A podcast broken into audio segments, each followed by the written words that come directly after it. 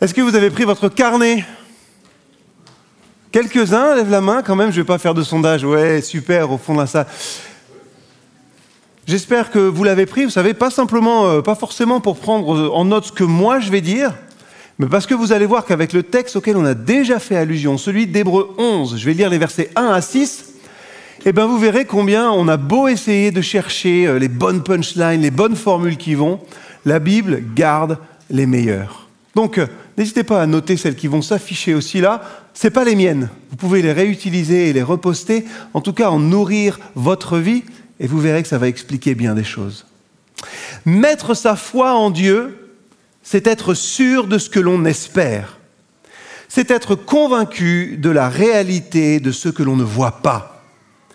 C'est par leur foi, par leur foi, que les hommes et les femmes d'autrefois ont été approuvés par Dieu.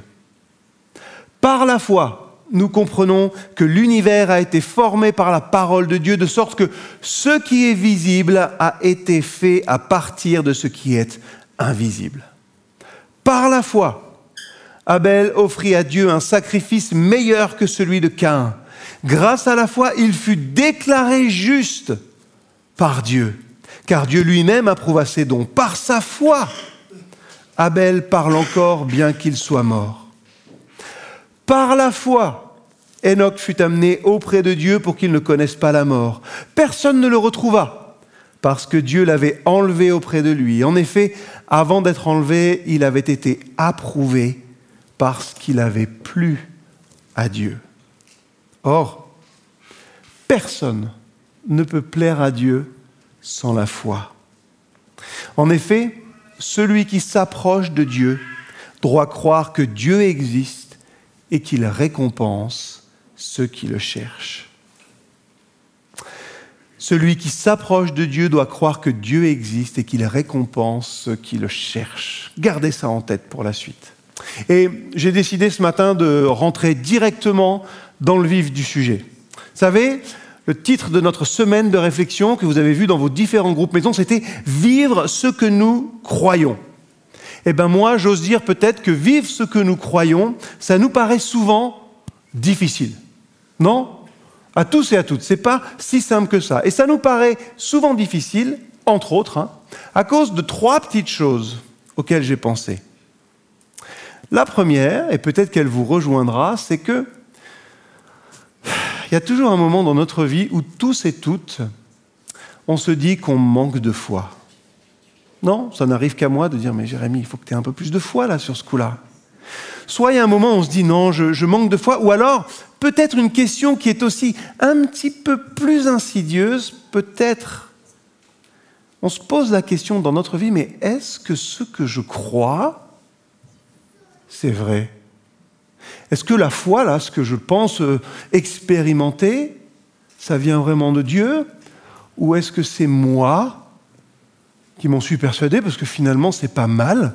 Est-ce que ma foi est réelle?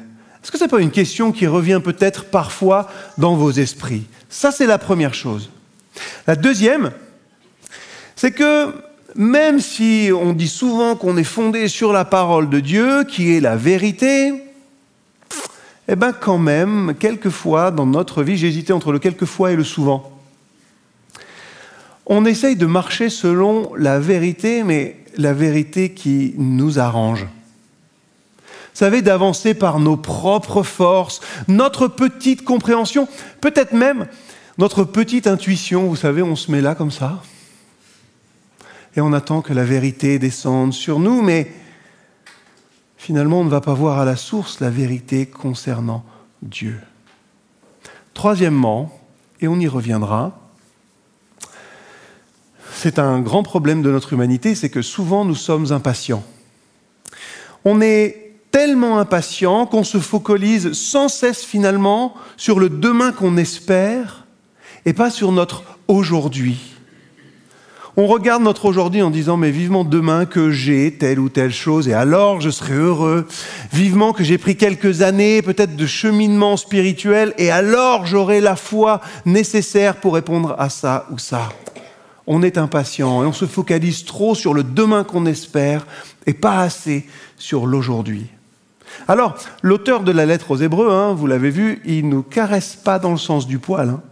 et il met l'accent sur l'importance de la foi dans la vie chrétienne. Et qu'est-ce qu'il dit?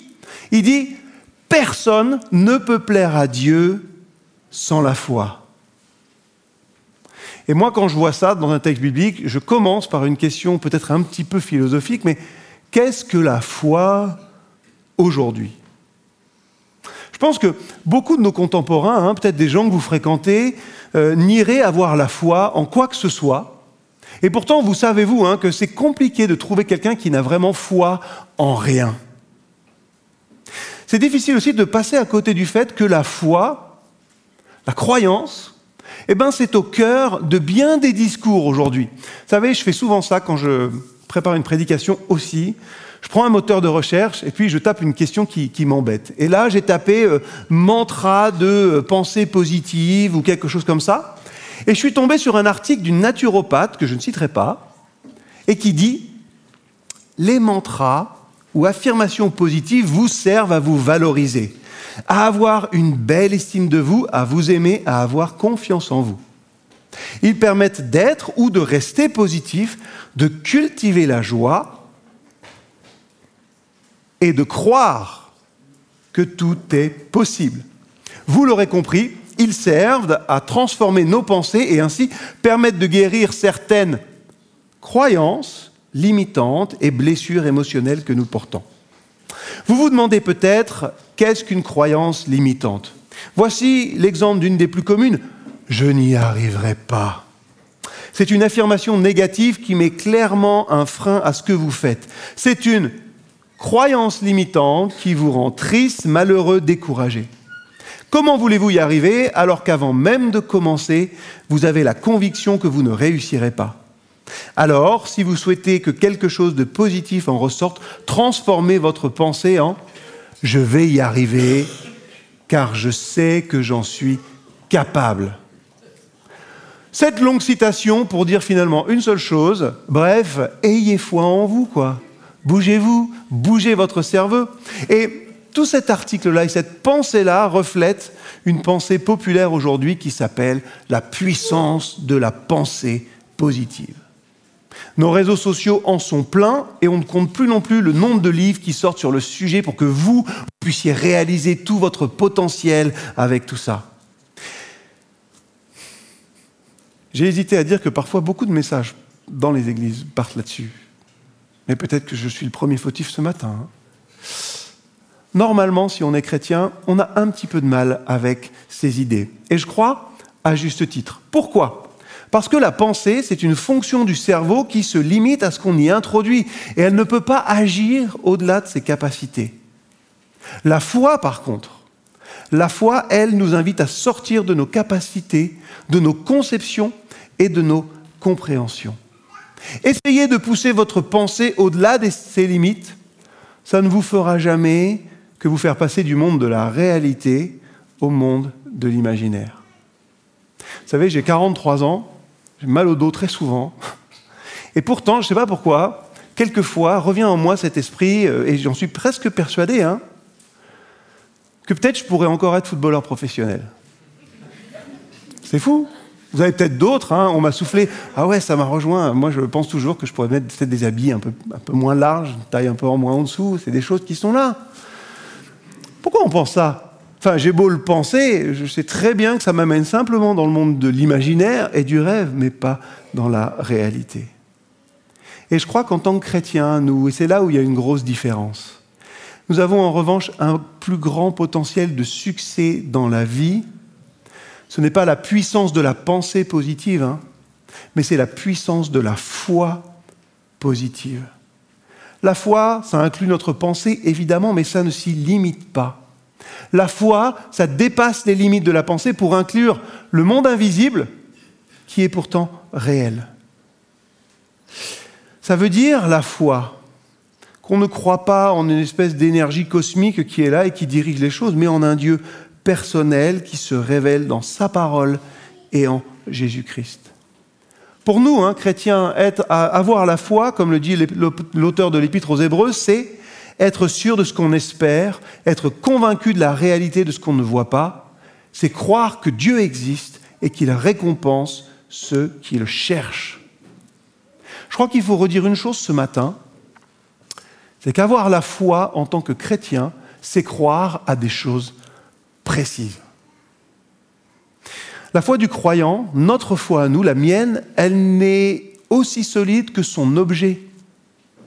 Ma foi est solide parce que son objet, ce n'est pas une croyance cosmique, ce n'est pas moi, mais c'est la parole vivante, incarnée, Christ, et écrite, la parole de Dieu. Voyez, quand l'objet de notre foi, ce n'est pas nous et ce qu'on pourrait faire, mais c'est le Dieu infini de l'univers, je crois qu'il n'y a pas de limite hein, au sommet que peut atteindre la foi positive. Si tu crois, tu peux. Qu'en pensez-vous? Hmm.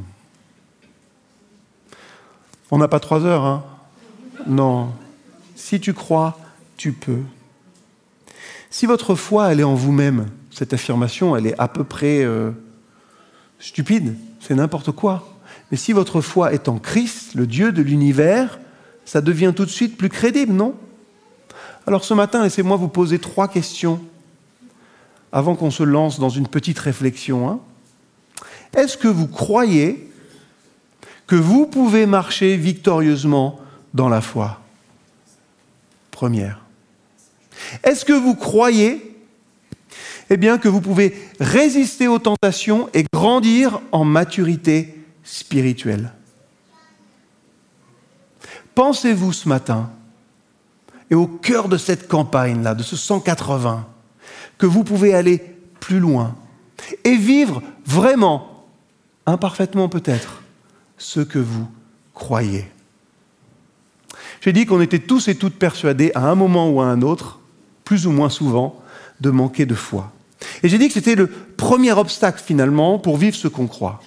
Or, comme le dit l'Épître aux Hébreux, hein, grandir dans la foi vivre ce qu'on croit, avoir de plus en plus de maturité spirituelle, ça devrait être et ça doit être un de nos objectifs principaux. Quelqu'un a dit que si on a dit que le succès vient quand on croit que c'est possible et l'échec quand on croit que c'est impossible. Vous savez, on rejoint là une des citations préférées que vous connaissez des influenceurs. Hein. Alors j'ai recherché quand même, parce que vous savez, les citations sur Internet et tout ça, des fois, euh, c'est un peu limite. Elle vient de Mark Twain. Vous savez, cette citation, elle dit Ils ne savaient pas que c'était impossible, alors ils l'ont fait. Certains la connaissent. Je vous ai posé des questions. Croyez-vous, croyez-vous, croyez-vous Trois avant de commencer. Parce que je crois que le fait de croire que nous pouvons réussir à résister à la tentation, à grandir en maturité chrétienne, eh bien, ça ne nécessite pas plus d'efforts que de vous persuader dans votre tête que non, je n'y arriverai jamais. Non, je ne vais pas y arriver. Pourquoi ne pas croire fermement, déjà nous tous hein, les uns et les autres, que nous pouvons marcher dans et par la foi, par l'Esprit? Pourquoi ne pas croire fermement que nous pouvons résister à la tentation du monde et que nous pouvons grandir en maturité chrétienne J'y vais un peu fort, hein, parce que j'aimerais que vous en soyez persuadés. Vous pouvez. C'est le premier pas à faire. Et laissez-moi vous embêter un instant. Hein. Pourquoi est-ce que vous vous motivez dans la vie pour avoir une meilleure situation professionnelle, familiale? Pourquoi est-ce que vous bataillez dans votre vie, vous vous motivez pour avoir un meilleur salaire. Ou peut-être une meilleure santé, hein. Faire du sport, avoir un corps plus beau. J'en ai choisi un volontairement très beau. Et le pire, c'est pourquoi est-ce que vous croyez que si vous faites tous ces efforts, alors c'est possible, je peux changer, je peux m'améliorer, je peux progresser. Pourquoi est-ce qu'on fait des efforts dans notre vie à chaque instant, dans chaque domaine? Et pourquoi si souvent nous rencontrons hein, nous rencontrons-nous en pasteur et plus largement, et vous aussi sans doute, des gens qui sont persuadés qu'ils n'avanceront jamais. des gens qui sont défaitistes quant à leur progression spirituelle et leur cheminement avec Christ. Pourquoi peut-être est-ce que moi-même, je suis si souvent défaitiste avec ma lutte contre la tentation, etc., etc. Pourquoi est-ce que je pense que la maturité spirituelle, la connaissance de Dieu, ça va venir comme ça, sur moi, tout seul, sans que je n'ai à fournir le moindre petit effort? Le texte d'Hébreu, hein, sur lequel on base tout ce culte, est très fort. Hein. et il donne un impératif. La foi dans votre vie chrétienne, dans la mienne, est indispensable. Verset 6. Personne ne peut plaire à Dieu sans la foi. En effet, celui qui s'approche de Dieu doit croire que Dieu existe et qu'il récompense ceux qui le cherchent. Croire en Dieu, en ce qu'il dit, en ce qu'il fait, c'est la clé pour entrer dans le royaume de Dieu. Vous faites des tas de choses. Je le sais parce que je vois vos emplois du temps à tous et à toutes, en tout cas ceux qui bossent au pôle jeunesse, et je les remercie de prendre encore du temps pour l'Église. Mais je crois que dans notre quotidien, la foi doit être la base de notre activité. La foi, pour un chrétien, la faire grandir, la nourrir, est la base de son activité quotidienne. Elle doit s'incarner dans tout ce que nous faisons. Et l'auteur de l'Épître aux Hébreux, vous l'avez vu, vous le lirez après, le chapitre 11, c'est toujours un bon chapitre à lire, nous donne l'exemple de cette longue liste des héros de la foi qui ont exprimé, expérimenté cette réalité dans le quotidien de leur vie. Vous savez, souvent on a tendance à croire que la foi, c'est une espèce de qualité mystique, vous savez. Elle appartient au domaine du spirituel et elle nous tombe dessus une fois. Et peut-être que vous avez des gens qui disent, bah, t'as la foi, euh, ça t'est tombé dessus, euh, super, mais moi, euh, rien du tout. On a souvent tendance à penser que la foi, vraiment, la vraie foi, hein, ça appartient au monde des idées, au monde mystique et pas au terre-à-terre de notre vie quotidienne. On a l'impression que la foi, ça vient du donner. Je la reçois un jour et après elle reste là et comme ça, je n'ai rien à faire. Et pas de l'apprentissage. Mais l'épître aux Hébreux hein, nous montre que la foi est plus concrète que tout ce qu'on peut penser ou tout ce qu'on pourrait imaginer, et que Dieu récompense ceux qui ne restent pas immobiles avec le donné, mais qui le cherchent. Quel était le haut fait d'Enoch? Ne vous inquiétez pas, je vais vous donner la réponse. Il l'a fait pendant 300 ans, certes, c'est beaucoup mais c'était simplement de marcher étroitement avec Dieu. La foi nous permet de marcher étroitement avec Dieu, même si autour de nous la méchanceté règne. Vous savez, les héros de la foi de l'Ancien Testament avaient foi en Dieu et ils ont accompli des grandes choses. Du coup, la question encore qu'on peut se poser ce matin, c'est, ma foi est-elle authentique? Les hommes et les femmes d'Hébreu 11 hein, ont cru, et pourtant c'était des hommes et des femmes comme nous, un peuple qui avait besoin de grâce, qui avait besoin de miséricorde, de la miséricorde de Dieu. Et le texte nous dit, tout cela, à la foi desquels il a été rendu témoignage, n'ont pas obtenu ce qui leur était promis, Dieu ayant en vue quelque chose de meilleur pour nous, afin qu'ils ne parvinnent pas sans nous à la perfection.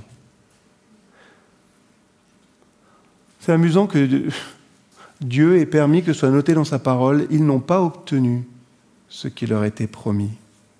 Qu'est-ce que ça veut dire? Ça veut dire que ces hommes et ces femmes s'accrochaient avant tout aux promesses de Dieu pour elles. On dispose des mêmes promesses. Mais nous avons également pour nous hein, la nouvelle alliance, le sang de Jésus et le Saint-Esprit, comme le disait Gemma la semaine dernière, qui vit en nous. Ils n'ont pas obtenu ce qui leur avait été promis. Qu'est-ce que c'est? Vous pouvez vous poser la question, c'est un peu cryptique, c'est le Messie. Ça nous est dit un petit peu plus loin en Hébreu 11, verset 39. Et de ce point de vue, les croyants d'origine juive à qui s'adresse l'auteur de l'Épître aux Hébreux, eh ben, ont un privilège certain sur tous les chrétiens de l'Ancienne Alliance. Ils ont, eux, ils savent que le Messie est venu. Et nous avons ce même privilège. Travaillez votre foi. Croyez les choses précises et les promesses de Dieu, pour ne plus douter et se dire qu'on manque de foi. On essaye de marcher selon la vérité qui nous arrange. Aujourd'hui, je crois, dans notre monde et dans notre société occidentale, peut-être ailleurs, hein, je suis peut-être pas assez calé pour euh, connaître tout le monde, mais je crois que c'est le simple fait de croire qui est important en ce qui concerne la foi. Vous savez, comme on le dit trop souvent, et je remercie Jean-Pierre d'avoir pris cette image-là pour la prière d'intercession dans notre culte, vous savez, l'important, c'est le voyage, pas la destination. Un voyage peut être très agréable, hein peut être très long aussi. Mais ce qui compte, c'est quand même d'arriver là où je veux aller. C'est de manière générale, pour moi, hein, mais je parle pour moi, un peu idiot, mais je crois que c'est terriblement dangereux en ce qui concerne notre salut. Si ce qui était important, c'était le chemin qu'on emprunte, et peu importe la foi qu'on peut avoir, hein, la foi, voilà, bon, mais il a la foi, donc euh,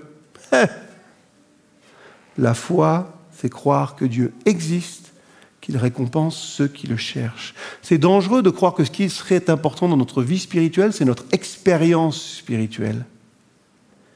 Ce qui compte, c'est Christ, c'est lui, notre salut.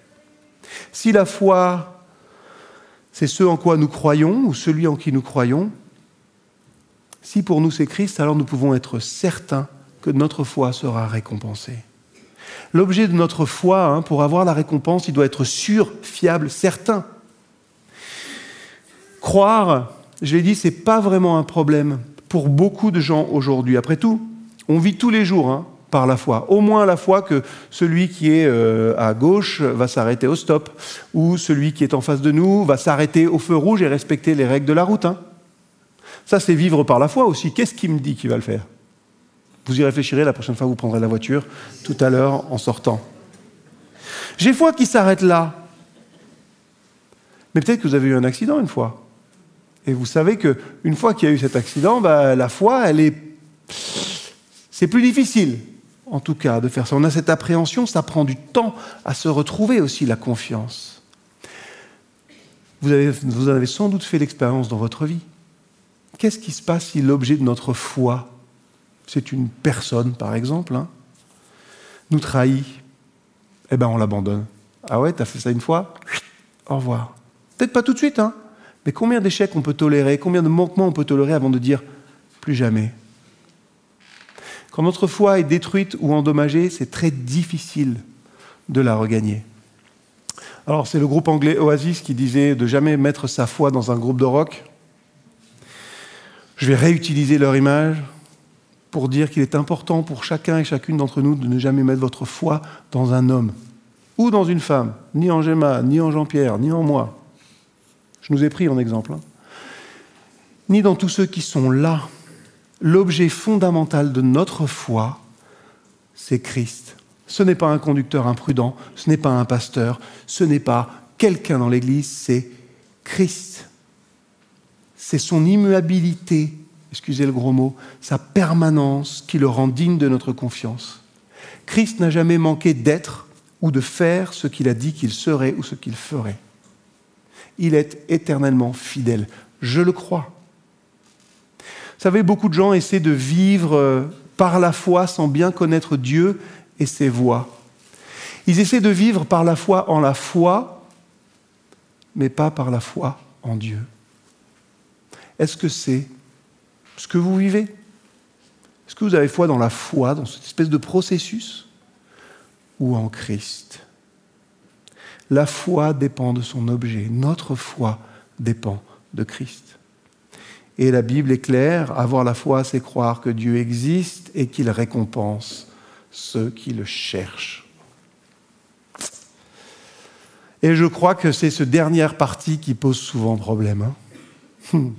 Avoir la foi en Dieu, ça va, j'y arrive.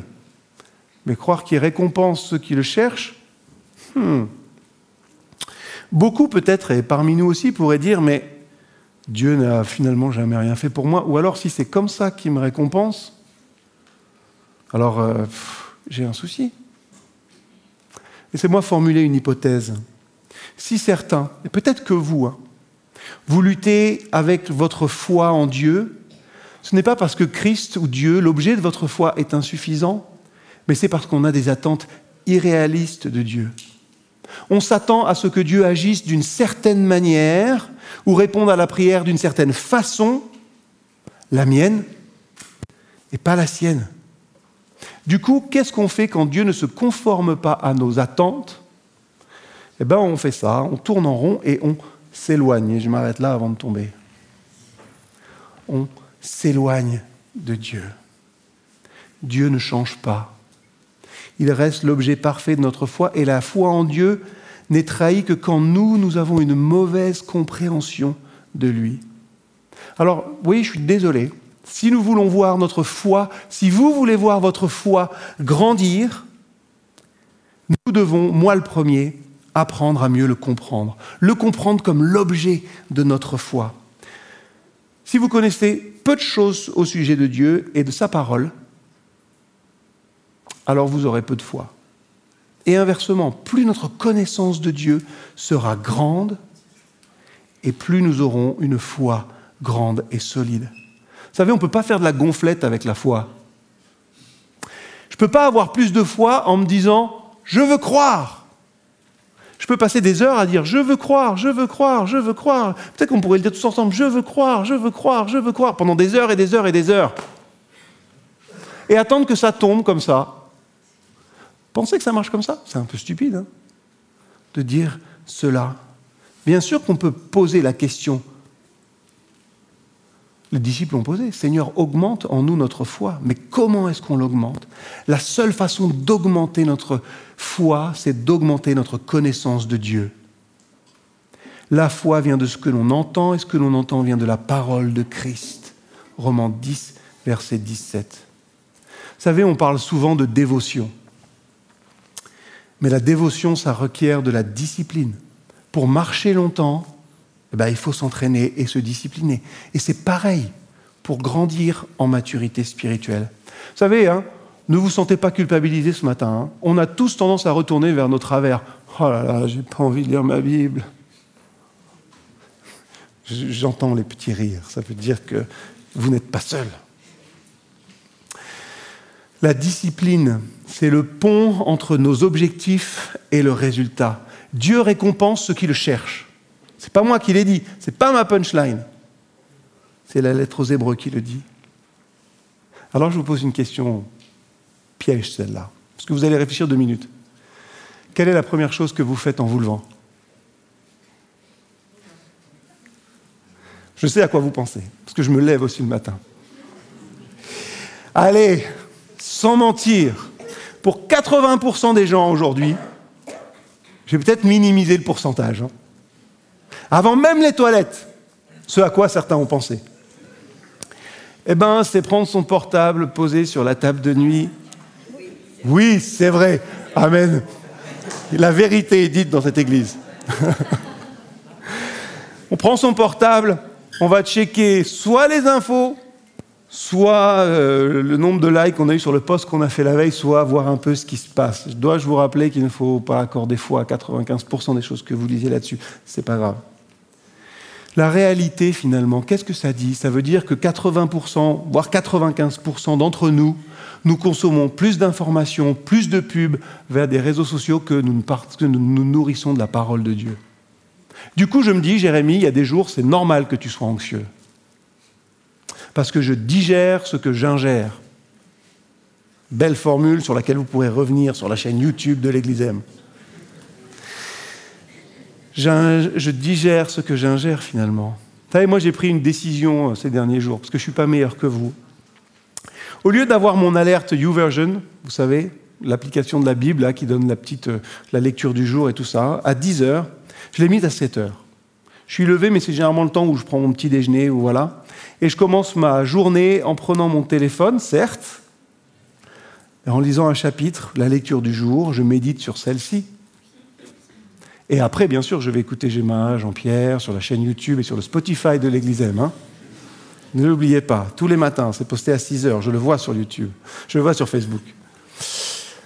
Et moi, je me dis que ça, là, lire ça à 7 heures du matin, ça doit devenir une habitude dans les semaines à venir. Parce que ce que je vais faire quotidiennement va définir, va forger ce que je vais être de manière permanente. Vous pouvez appliquer ça à des choses positives, hein, comme la lecture de la Bible, mais juste ce matin, pensez peut-être aussi à ce que vous, vous faites quotidiennement et qui n'est peut-être pas si génial que ça ou pas si avouable que ça. Réfléchissez et dites-vous simplement, mais pour commencer à lutter contre ça, comment est-ce que cette mauvaise habitude est en train de vous modeler de manière permanente La pratique ne rend pas parfait, mais elle rend les choses permanentes. Si vous faites du sport, vous le savez, hein, on prend des habitudes. Hein, et euh, quelqu'un qui est entraîné, qui veut aller courir, n'arrêtera pas de courir parce qu'il ne se sent pas de courir aujourd'hui. Il arrêtera après avoir fait la course, même si l'enthousiasme n'était pas là au départ ou la forme n'était pas au rendez-vous. N'oubliez pas ce qui est dit dans cette lettre aux Hébreux. Dieu récompense ceux qui le cherchent. Donc notre recherche de Dieu au quotidien, dans sa parole, doit devenir une habitude permanente. L'inspiration, vous savez, la foi que vous recevez, hein, ça met en marche, ça nous fait voir tout l'avenir glorieux qu'on a à vivre avec Christ. Mais la recherche, mon effort d'aller chercher, de connaître toujours plus Dieu, eh bien, ça me fait grandir. Oui, même pour moi, la motivation n'est pas toujours là. Mais c'est là que la discipline, motivée par la réalité de qui est Dieu et ses promesses, prend le relais. Qu'est-ce que vous faites quotidiennement? Qu'est-ce que vous faites quand peut-être vous êtes perdu, vous ne savez pas quoi faire, la vie est difficile? J'ose donner cette réponse. Vous allez vers la parole de Dieu, vers Jésus, avec en clé cette pensée qui nous rappelle ce matin, il est là et il récompense ceux qui le cherchent. J'en ai bientôt terminé, mais que nous apprennent les témoins du chapitre 11 de la lettre aux Hébreux? Eh bien que la foi est une action. Et là, euh, l'auteur de l'Épître aux Hébreux rejoint Jacques. Hein. Je lis avec vous Jacques 2, verset 14. Mes frères et sœurs, à quoi cela sert-il de dire j'ai la foi? Vous vous souvenez? Je veux croire, je veux croire. Si on ne le prouve pas par ses actes, cette foi peut-elle nous sauver? Supposez qu'un frère ou une sœur n'ait pas de quoi se vêtir ni de quoi manger chaque jour. À quoi cela sert-il que vous leur disiez Allez en paix, portez-vous bien, habillez-vous chaudement, hein, et mangez à votre faim si vous ne leur donnez pas ce qui est nécessaire pour vivre. Il en est ainsi de la foi. Si elle ne se manifeste pas par des actes, elle n'est qu'une chose morte. Donnez ce qui est nécessaire à votre foi. J'avais presque envie de rajouter par pitié. Donnez ce qui est nécessaire à votre foi. Manifestez-la par votre recherche de Dieu au quotidien, dans sa parole et dans ce que vous voulez vivre. La foi, vous savez, ça prend position. La foi, ça fait le pas. La foi, ça s'exprime.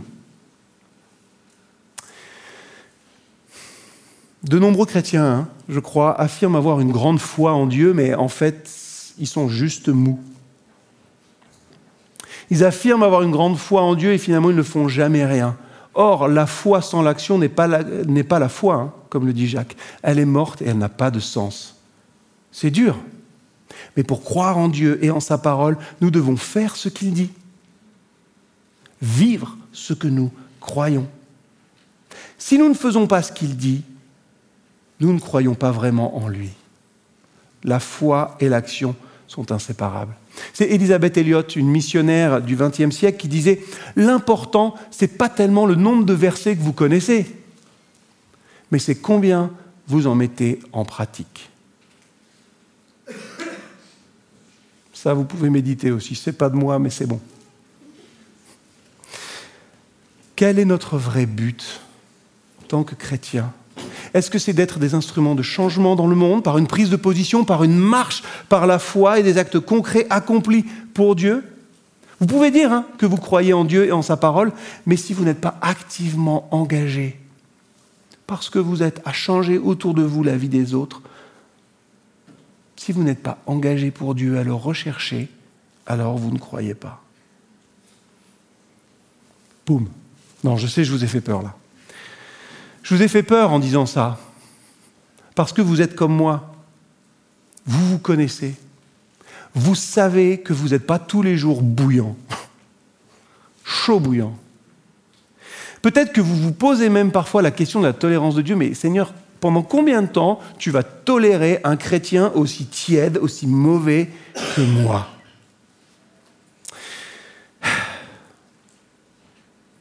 Peut-être que vous vous dites ce matin, vous êtes venu dans cette église avec cette pensée-là, hein, que Dieu n'est pas content de vous.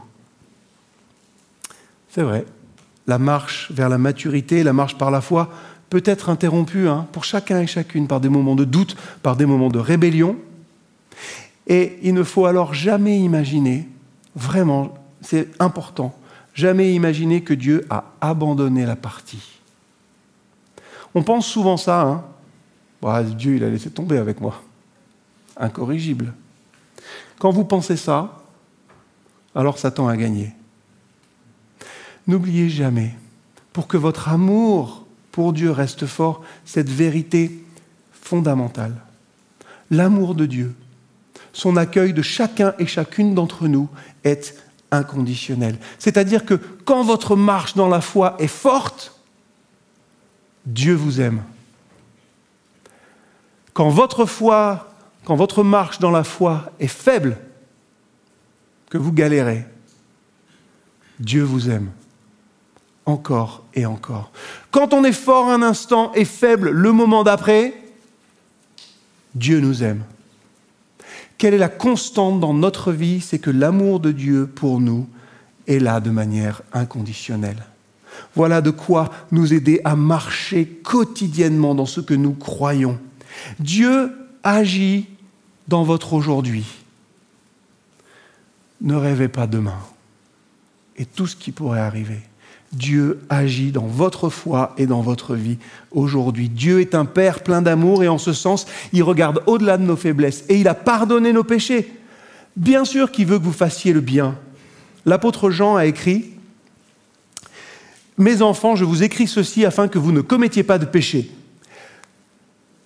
Mais si l'on en vient à en commettre, j'aime beaucoup ces paroles-là dans la Bible, nous avons quelqu'un qui nous vient en aide auprès du Père, Jésus-Christ le juste, car Jésus-Christ s'est offert en sacrifice pour le pardon de nos péchés, non seulement les autres, mais aussi les péchés du monde entier. Même vos péchés inavouables, même ceux que personne ne connaît, Jésus est venu pour cela. Lui a été obéissant jusqu'au bout pour que moi j'ai cette euh, vie supplémentaire, pouvoir me tromper quelquefois. Quand on doute de l'amour de Dieu, c'est souvent l'œuvre de l'adversaire qui va utiliser chaque petite offense, vous savez, que vous allez faire là, pour vous dire que vous êtes bon à rien, que votre foi, elle vaut rien, que vous ne vivez pas selon ce que vous croyez. Gardez cela en tête. Notre avocat au ciel est plus puissant que notre adversaire. Quoi que nous fassions dans notre vie, Dieu veut nous aimer. Et il nous répète comme un père, quoi que tu fasses, je t'aime. Tu peux être honnête avec moi me dire la vérité. Je ne serai pas toujours d'accord avec ce que tu fais, mais je t'aimerai toujours. Dieu veut que nous acceptions, que nous embrassions notre identité en lui et qu'on vive comme des enfants de Dieu devraient vivre. Peut-être que c'est le moment hein, où il faut mettre le pas dans l'autre chemin, faire ce 180-là et vous dire, OK, je m'engage là-dedans. Et même si dans la route, j'oublie un peu parfois qui je suis, je sais que Dieu m'aime et m'aimera encore. Dieu veut que nous marchions par l'esprit et par la foi. Mais même quand vous trébuchez, Dieu vous aime encore. On va prendre un instant de prière maintenant. Je fermerai les yeux et je vous inviterai tous à fermer les yeux. Ce n'est pas quelque chose de très grand que je vais vous demander de faire. Je vous demanderai simplement d'être honnête. Si vous décidez bah, qu'il est temps dans votre vie de faire un 180, de changer de direction, alors pendant la prière, vous vous lèverez. Si vous vous dites, j'ai besoin de remettre ma vie à Christ parce que je veux, je décide de vivre dès maintenant ce que je crois, alors pendant ce temps de prière, vous vous lèverez et vous penserez à cette parole. Celui qui croit, celui qui a la foi, doit croire que Dieu existe et qu'il récompense ceux qui le cherchent. Éternel notre Dieu, ta parole nous secoue, elle est formidable et elle nous perce et en même temps elle nous renouvelle tellement, Seigneur. Merci pour ton amour pour nous qui ne faillit pas. Merci parce que si nous, nous ne pouvons rien faire, toi, tu es là et tu t'offres comme une solution pour nous tous et nous toutes. Seigneur, ouais, moi je te prie pour moi en premier ce matin. Aide-moi à vivre vraiment ce que je crois. Et aide-moi à te connaître toujours plus. Te connaître en sachant que tu m'aimes, que tu as tout accompli, que tu as tout payé à la croix. Oui Seigneur, moi encore, Jérémie, ce matin, je m'engage. Je veux vivre toujours plus ce que je crois. Je veux marcher toujours plus dans tes pas et je sais que je peux compter sur toi. À toi soit la gloire, Seigneur, aujourd'hui, maintenant, dans ce lieu, et pour toujours. Amen.